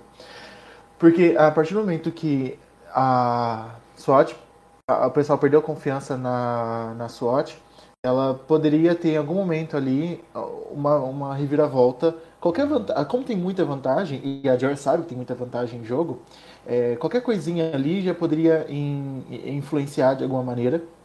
Então, empate não ia ser bom, porque embora ele seja um quarteto forte, todo quarteto tem duas duplas pelo menos, ou uma dupla pelo menos. E ela sabe, é, tanto o Romeo também, sabem que o Rox não está tão próximo assim deles. Então, se a Tori saísse, ia ficar muito óbvio que ia ser dois contra dois. Porque o, o, o Rock tem essa questão do pai com a, com a VTube de Survivor. Então, eu acho que foi muito bom porque agora os dois continuam tendo poder. E, vai, e, e, além disso, porque a gente comentou antes que a Tori não tem um bom relacionamento com o Rock, né? Então talvez eles já soubessem disso também. Falou, cara, eles dois não vão trabalhar junto e a gente vai decidir o próximo se perder. Então acho que foi extremamente acertado. E se perdeu a confiança, paciência, perdeu. Eu não tinha parado pra pensar nisso, né? Pensando no próximo CT, se ele existir, né? Tem a possibilidade dele não existir, a gente chegar os quatro na merge. Mas é, eles, são, eles eram uma aliança de basicamente quatro pessoas, né? Vamos colocar de três pessoas porque a aliança, na verdade, é a Drea, o Romeo e o, e o Roxroy. E teoricamente, se a aliança é a Drea, o Romeo e o Roxroy, se eu eliminar a SWAT, mesmo que eu não te fale, assim, eu não tô indo contra a nossa aliança. Eu não te avisei porque eu achei que você tava muito próximo dela. Dá pra me recuperar disso. E realmente esse ponto uhum. que você uhum. colocou do, do fato da Tori e do Roxroy não trabalharem juntos também é muito forte. Que agora é um dos dois, independente de. Ah, se o Roxroy se revoltar, ele é o próximo. Se a Tori se o Rockstar não se revoltar, aí a Tori sai, porque eu acho que pro jogo da Dre e do Romeo, a Tori no jogo. Tipo, a SWAT e a Tori no jogo seriam muito ruins. Depois de, do que foi exposto nesse episódio. A Tori já é ruim há muito tempo, eles estão estão deixando a Tori durar. E o que, o que eu amo, né? Porque eu gosto da Tori, mas. Eles estão deixando a Tori durar mais do que eles deveriam. Mas eu, eu concordo, eu acho que foi correto eu acho que a SWAT era a curto prazo a melhor solução. Eu vou ser a opinião do Stoante então hoje, porque uhum. eu acho, assim, não me entendam mal, amo uhum. que Torres está sobrevivendo no carisma, assim. É, eu tô achando tudo e para para mim é maravilhoso, pro meu draft, pra minha torcida, tudo assim, perfeito, Tory, quero Tory na merge. Então assim, adorei. Mas, é, pensando estrategicamente, eu, eu, refleti um pouco sobre isso, e pra, eu acho que dava para conduzir a situação com a SWAT um pouco é, é, mais discretamente, de forma que ela não percebesse que ela tinha se tornado Boron. Se a Drea e o Romeo é, tivessem ficado na surdina sobre isso e hum. deixado a, a SWAT para depois, a SWAT não ia estar tão alarmada quanto poderia. Né? E a Tori, não, a Tori sabe que é Boron. Ela vai fazer de tudo agora para sobreviver, inclusive achar um ídolo. Eu não acho que a SWAT ia ficar louca procurando um ídolo, eu acho que a Tori vai por causa disso. Então, é, eu acho que o risco que eles correram aí é deixar uma pessoa que tem muita consciência de que é Boron continuar no jogo e é, encontrar coisas que vão ajudá-la, como, por exemplo, um ídolo que já que não está na mão de nenhum deles, pode estar tá na mão dela, né? Então, isso que eu acho que é o problema aí eu acho que dava para deixar a SWAT confortável para ser eliminada depois. E a Tori nunca vai ficar confortável. E, eu, e aí, é, qualquer coisa pode ser um problema. Perder pode ser um problema se ela achar um ídolo. Não perder pode ser um problema se ela chegar na merge e flipar contra eles. Então, eu acho que a SWAT era mais administrável nesse sentido. Não é um pecado, não é uma coisa tão ruim assim você conduzir para frente uma pessoa que prometeu F2 para a tribo inteira. É, eu acho que eu não acho. Verdade. Deixa ela achar que tá arrasando, entendeu? Eu acho que pode ser que, que isso não funcionasse. Eu amei, mas eu acho que pode explodir na cara deles essa decisão no futuro, sim. Então, questiona um pouco aí. Achei que foi um pouco emocionado, assim, esse, esse voto na SWAT, de certa forma. E até falando um pouquinho da Drea, a gente já viu que a gente vai ter uma personagem meio. uma participante, né, no caso, meio emocionada né, nessa temporada, que a Drea é tipo assim. Fez alguma coisa que quer eliminar, tipo, ela, ela muda de opinião com quem ela quer eliminar a cada confessionário. Feroz. É, entendeu? É tipo assim, fez um A assim, já é motivo. Ela, ela, a única pessoa na tribo que até agora ela não pensou em eliminar foi o Roxroy. Oh, foi o Romeu, perdão. Roxroy ela pensou. Ela, ela tinha um plano para eliminar o Roxroy, inclusive. Mas, enfim, aí, é, isso é bom, né? E eu queria aproveitar a aspas do que eu já falei da Drea e falar de o quanto que o Romeu tá me agradando nessa temporada. Eu acho que é uma das surpresas. Não surpresas não, porque a gente já tava esperando um pouquinho bem dele, né? Mas assim, tá sendo um, um grande participante, assim, um grande personagem. Que, e na Tribo Azul, assim, tirando a Tori, que tá, tá tendo toda uma narrativa, na Tribo Azul eu, eu acho ele o mais forte dali. Em questão de jogo mesmo. Acho, acho que a, De a Joel tomaria as dores em, um, em algum blind, como de fato ia acontecer aqui. E ele ia sair ileso. Então acho que ele tá administrando muito bem mesmo. Sim. Tá, é o que tá melhor posicionado. Ele não sai em nenhuma. Ele é o único que não foi alvo na tribo, por exemplo. Uhum. Não foi. Ah, e por exemplo, nesse episódio colocaram duas pessoas tentando fazer a mesma coisa que ele dá com o Rock. Deram crédito pro, pro Romeu, como se ele estivesse fazendo algo certo, e pra Tori deixaram claro que ela não fez algo certo. E em termos de edição. Então, a, a, acho que a edição tá valorizando ele mesmo. Ainda ele realmente está fazendo certo. As gays magrinhas estão com tudo, né, nesse, nessa temporada. Rai, Romel, reizinhos. É... Bom, é, a gente então. Acho que encerramos, né? Falando, cobrimos tudo que a gente precisava cobrir nesse episódio.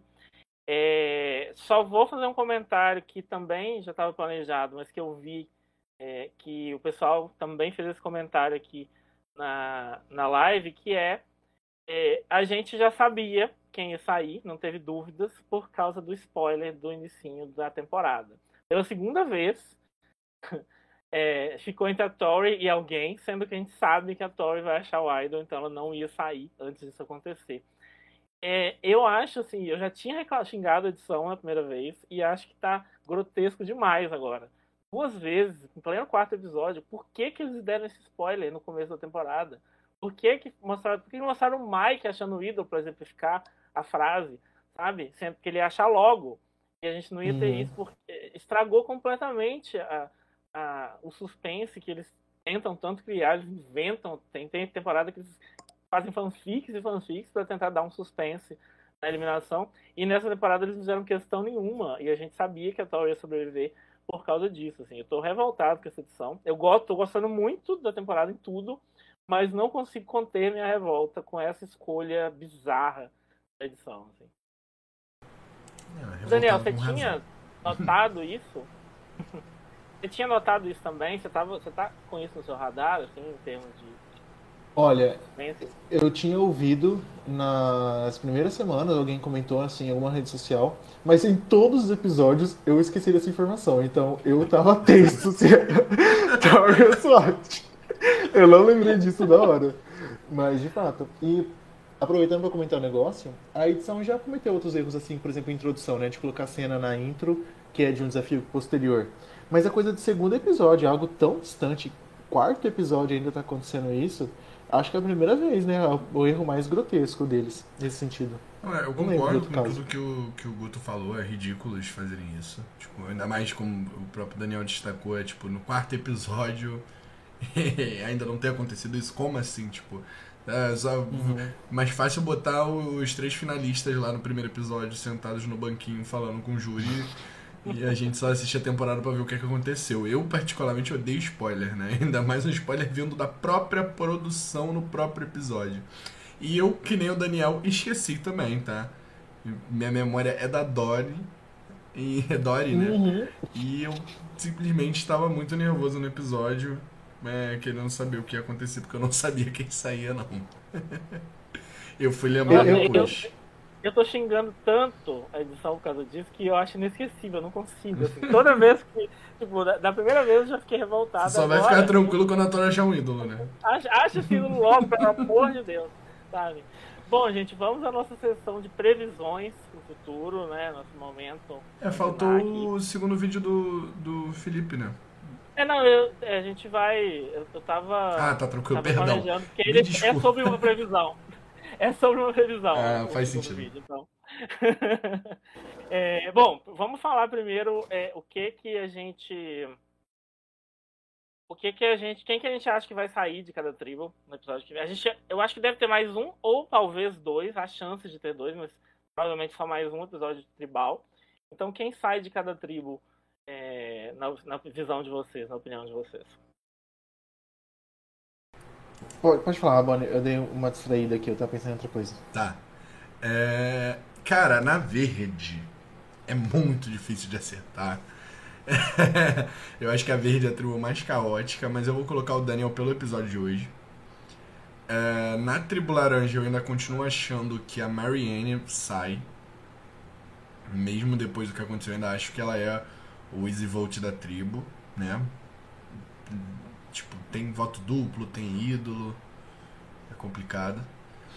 E na azul eu vou apostar na Torres saindo. Eu acho que essa aliança que foi formada no primeiro episódio vai acabar se mantendo forte pra. pra, tipo, quando for decisivo. Bom, pensando aqui agora, eu acho que a também é uma boa provável eliminação por conta da- das vantagens. Embora a tribo tenha uma química muito legal, seria uma- ah, vai ser um tribal com certeza igual o do de Edge of Extinction, que tinha que decidir entre um e outro, foi tudo dramático. Com certeza também vai ser dramático nessa, nessa tribo, mas eu acho que vai ser Marianne. É, na verde eu vou de Chanel. Chan... Como Esqueci o nome dela. Chanel. Não, não é Chanel. É. Eu acho que é ela porque eu tenho uma vibe de que o Daniel tem muita edição. Eu não acho que ele sai cedo. Eu acho que ele vai uh, final de merge, assim. E, mas só por isso mesmo.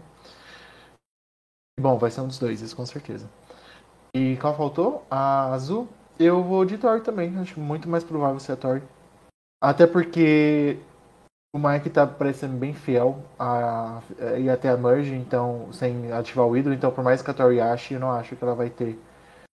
E, talvez, olha, sprintando aqui agora, talvez tenham spoilado. Ah, não, não foi por causa disso. Falei, ah, talvez spoilaram a Tori porque ela não ia causar muito rebuliço depois que ela ia ser eliminada com o ídolo. Mas não, boiei, não, não pode ser isso, não. Pode ir, Guto. Não é impossível, não, na verdade, né? Mas pode ser que o ídolo dela não faça diferença nenhuma, então. Mas, mas já fez diferença a gente ter essa informação. Então eu vou Isso, continuar já reclamando. fez diferença, então. É, é, eu acho que o Daniel sai na verde, mas não acho que ele vai que a verde vá perder por causa da edição do Daniel. Concordo com você, mas eu penso diferente. Eu acho que eu acho que a Chanel não vai sair e por causa disso eu acho que na verdade eles não vão perder. É isso que a edição tá me fazendo sentir. É, eu também acho que a laranja não vai perder por motivos de Jonathan, então acho que a Marianne está salva, mas ela- eu também acho que ela sairia. É, embora né, a gente nunca saiba, é, porque a gente já viu que o pessoal está reclamando do Jonathan. Pode ser que isso seja uma preparaçãozinha ali para alguma coisa, algum big move ali. Mas tá muito, tá muito, é muito pouca coisa ainda para falar isso. Então eu apostaria na Marianne, mesmo assim. É, agora, na azul, eu não vou aceitar o que vocês disseram. É, é super racional, super correto, mas não aceito. Eu vou apostar no Rox Roy saindo. Tori vai usar o ídolo dela, entendeu? Vai ser tudo ativado, vai ser lindo episódio, episódio que vem. Vai ser tiro, porrada e bomba. Ela vai achar e já vai usar e vai eliminar o Rox Roy e ficaremos todos felizes no final desse episódio. É isso que eu sinto que vai acontecer. Mas assim, o Roy pode sair por outros motivos ainda, né? Porque ele foi enganado. Não sei se ele foi exatamente enganado, mas ele foi contrariado agora, então a gente não sabe o quanto essa aliança dos três vai ficar realmente unida. Vamos ver. Eu ainda sinto que Tori consegue desviar de mais balas, então estou, estou esperançoso. E falando de participantes, está aparecendo aqui na tela para todo mundo. A SWAT era do Team Bia. Então a Bia perde o segundo participante tá, nessa temporada. É, então, do jeito que a Bia jogou na temporada 41, o Romeu é o campeão dessa temporada, que é quem sobrou no time da Bia. e o time Danilo está intacto com Drea, Jonathan e Omar. O time Juan está intacto com Chanel, Roxroyd e Lydia. A Bia é a única que tem um, que é o Romeu. O Guto tem a Tori e a Lindsay. O Rabone, que sou eu, tem o Rai e a Marianne. Time maravilhoso. E não porque é meu, mas é maravilhoso. É maravilhoso. Jairo... Eu queria ter o time do Rabone. Muito bom. E o Jairo, que ficou com o Daniel e o Mike. Daniel e o Mike, né, no caso. É, então segue aí o nosso draft. O Danilo e o Juan sempre muito fortes. Mas todo mundo ainda com chance de ganhar, né? Porque o draft só importa você ter escolhido quem ganha a temporada. Que nem a Bia fez temporada passada. Eu sempre gosto de rir disso. Foi a, foi a última escolha dela. sempre gosto de rir disso. É muito bom. Bom, é, a gente tem ainda uma previsão para fazer, né? Pra gente tentar fazer, que é a pergunta do Felipe, a segunda pergunta que ele mandou. Então, o Rabone já deu um spoiler aí pra gente. É... vamos, vamos ver o que ele tem para perguntar, que a gente vai fazer nosso exercício de previsão agora também.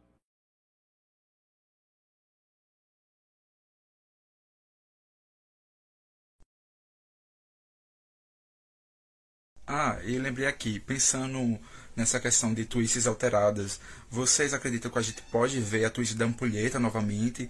E será que dessa vez ele, a produção vai mudar alguma coisa para a ampulheta, a não ser quebrada? Porque a gente viu na temporada passada que a Queen Erika foi praticamente obrigada né, a quebrar a ampulheta. Vocês acham que dessa vez a pessoa que, que tiver que lidar com essa twist vai ser conduzida a não quebrar ampulheta?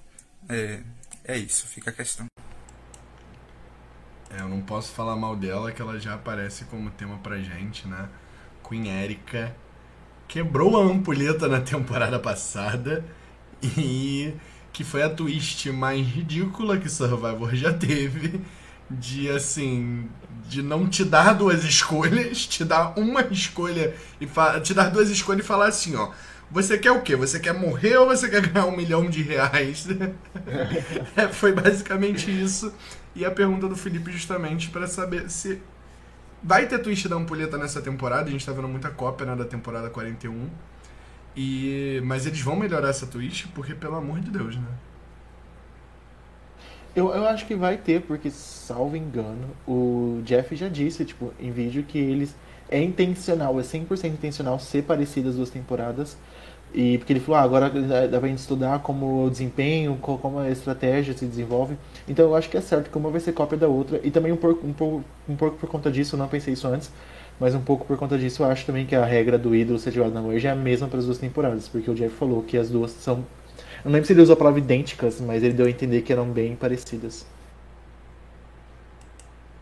É, assim, o, o Felipe deu um exemplo interessante que foi é, a questão dos, dos desafios, do desafio inicial, aquele do, de carregar água e de contar os triângulos, em que a edição, a, a produção claramente mudou a regra de uma temporada para outra. Nesse caso, eu acho que ela, eles só fizeram isso porque o fracasso dos triângulos estava muito grande, né? Era muito mais fácil duas pessoas carregarem a água e aí eles deixaram mais difícil para fazer os triângulos terem utilidade. Eu acho que foi um pouco por isso. É, e, mas eu não acho que, por exemplo, a ampulheta foi um fracasso. Eu acho que o Jeff adorou a ampulheta. E eu não sei se, se ele mudaria. Caso tenha a mesma twist, eu não sei se ele mudaria alguma coisa não. Eu acho que tem um risco, tem um risco razoável de a, a twist ser exatamente igual. E por isso eu torço para que ela não exista. Mas não sei se eu vou conseguir realizar a minha vontade. Acho possível sim que ela apareça e vamos lá. Né, a última vez que isso aconteceu, assim, eu achei pelo menos que deu. A TV que isso gerou foi boa. sabe? Foi interessante porque a Erika tava no bottom, né? E ela conseguiu é, inverter em cima das pessoas que achavam que estavam seguras. Eu acho interessante, eu, eu, também achei hilário. O, aliás, tem um Danny, né, na temporada passada. O Danny, ele. Era Danny o nome dele, né? Danny. É. Ele ficou muito revoltado com essa twist, assim. Foi muito engraçado. Ele, ele, tinha ganho, ele tinha vencido o desafio e do nada ele perdeu, sabe? E ele ficou muito bravo, assim. E realmente, assim, pra que, que serve o desafio, né? Quando você. Quando você McRae. É que nem um piada, tipo, na prova de resistência do Big Brother. Tipo, ah. Se eu fiquei até o final, por que teve um sorteio do nada? Tipo, você tem muito motivo pra estar tá puto. O do Danny, cara, aquilo dali é um absurdo. Eu ganhei uma prova e aí, por ter ganhado essa prova, eu ganhei o demérito. tipo, não faz sentido nenhum, nenhum. É, enfim, foi engraçado. A Twitch foi ruim. Mas assim, rendeu o Good TV. Acho que é isso que o Jeff quer e acho que tem muita chance de repetir por causa disso, né, gente? Quero fazer um adendo. Eu não sabia que mudou a regra do, dos baldes na primeira, da, primeira, da 41 para 42. Mudou. Não sabia, não. Eram duas na pessoas e nessa eu... foi só uma. Nessa ah. só uma pessoa carregava o balde. Aí ninguém quis ser, queria ser essa pessoa, né? Ficar sozinha carregando o balde, a tribo inteira junta. Então okay. eles foram induzidos a escolher os triângulos por causa disso. Ah, tá. Eu comecei atrasado. Essa parte eu peguei online. Mas acho que eu devia estar distraído ou não devia estar funcionando bem. Eu não sabia que tinha mudado. Acontece. É, quando a gente vê online também tem essa questão. Eu também perdi um negócio é, é, até comentei que eu não vi que o Rai tinha comido o. Era o que mesmo que estavam comendo? A pata de caranguejo. Caranguejo, exatamente. Eu não vi que ele tinha comido de fato, assim. Eu achei que ele tinha deixado de comer e isso estava discutindo o impacto disso, mas eu não vi ele comer. Provavelmente por algum problema de streaming, assim, que rolou na hora. Mas. Mas, gente, eu acho que encerramos então. É... O Thiago tá perguntando se a gente está preparado para a maior twist do show semana que vem. Acho que não é. Acho que não é semana que vem, né? Não sei se você estiver falando da ampulheta, Thiago. Não. Acho que é na outra ainda. Eu acho né? que ainda tem mais um CT antes da merge. Mas, assim, a maior twist do show, na verdade, vai ser Thor usando o Idol, né? Ativando tudo, usando tudo no mesmo dia. Então eu concordo com ele que vai ser a maior twist, a melhor coisa que vai acontecer na temporada. e é sobre isso. É... Mas, gente, é isso. Muito obrigado por acompanhar a gente mais uma vez, pelos comentários. Vocês estavam bem inspirados hoje, teve muita coisa engraçada, vocês comentaram bastante. E a gente não consegue ler tudo, mas a gente vai, vai fazendo o possível aí para ir conversando com vocês. E foi muito bom. Eu adorei. Obrigado mesmo a todo mundo que participou. É, Tiago, Gil, Felipe, obrigado também pelos vídeos. A gente adorou essa ideia. Foi, foi uma, uma estreia aqui, né? Eu acho que vocês não fizeram antes, né, Rabone? Antes, antes de eu participar do podcast. Né? É, no máximo a gente ia pergunta a gente lia as perguntas que o pessoal mandava, mas ficava a mesma coisa mais ou menos aqui do chat. Gostei bastante da ideia também. Uhum, foi bem legal. Diego, obrigado. Obrigado a todo mundo que comentou. E obrigado, Daniel, Balbino, no caso, pela participação. Eu que agradeço. Foi maravilhoso, me diverti horrores. Obrigado, gente. Foi ótimo. Obrigadão mesmo, achei, achei perfeito os comentários do episódio de hoje, fluiu bastante. O episódio nem foi tão bom assim, mas é o, é o que o Bonomi falou né, no nosso primeiro episódio. Às vezes o Blindcast é melhor do que o episódio, porque a gente disseca tantas coisas que o episódio passa a ser bom. É exatamente isso. A discussão com as pessoas é legal, né? Poder, tipo, falar. Tipo, gente, esse episódio deu muita margem pra gente fazer piadinha, pra gente rir junto. Então isso também fez muita diferença. Mas, gente, então é isso. Boa noite para vocês. Muito obrigado. Semana que vem estamos aí de novo. E até lá. Travis spoke. Até. Boa noite. Time for you to go.